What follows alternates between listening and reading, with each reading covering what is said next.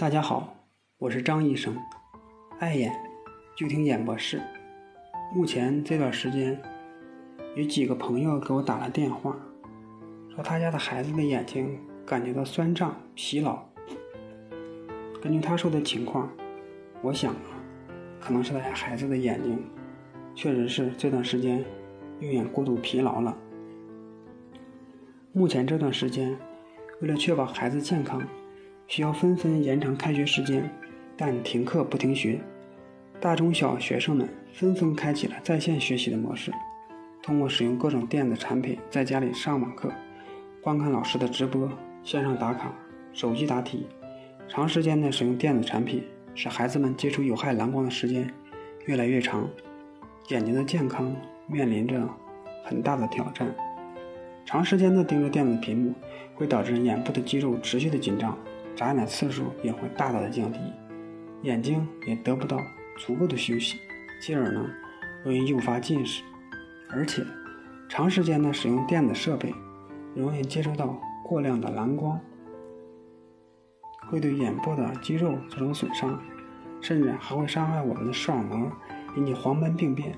在蓝光的长期刺激下，眼睛不知不觉就会受到伤害。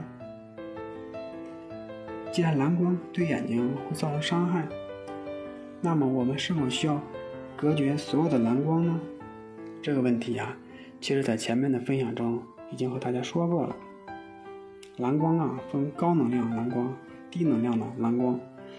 低能量的蓝光对褪激素的调节有十分重要的作用，因此对身体的健康也起到非常重要的作用。如果长期的暴露在高能量的蓝光之下，可能会导致视网膜的光化学损伤。从长期来看，这种损伤将增加黄斑部病变的风险。太阳中大约有百分之二十到三十是蓝光，手机、平板、电脑显示屏、LED 灯等电子设备发出的光线中也都含有蓝光。适当的。佩戴防蓝光眼镜能够过滤有害的蓝光，保留有益的蓝光，让孩子在室内享有防护效果的同时，还能缓解因数码产品带来的视觉损伤和疲劳。有一部分呢，防蓝光的眼镜还兼具有防紫外线的功能，起到了一个双重防护的作用。呵护孩子的眼部健康，张医生建议适当的。佩戴防蓝光眼镜，室内科学防蓝光，缓解眼部的疲劳。户外呢，在一定程度上能够防止紫外线。无论是网课学习、打游戏还是看剧，都给孩子们能有一个贴心的保护。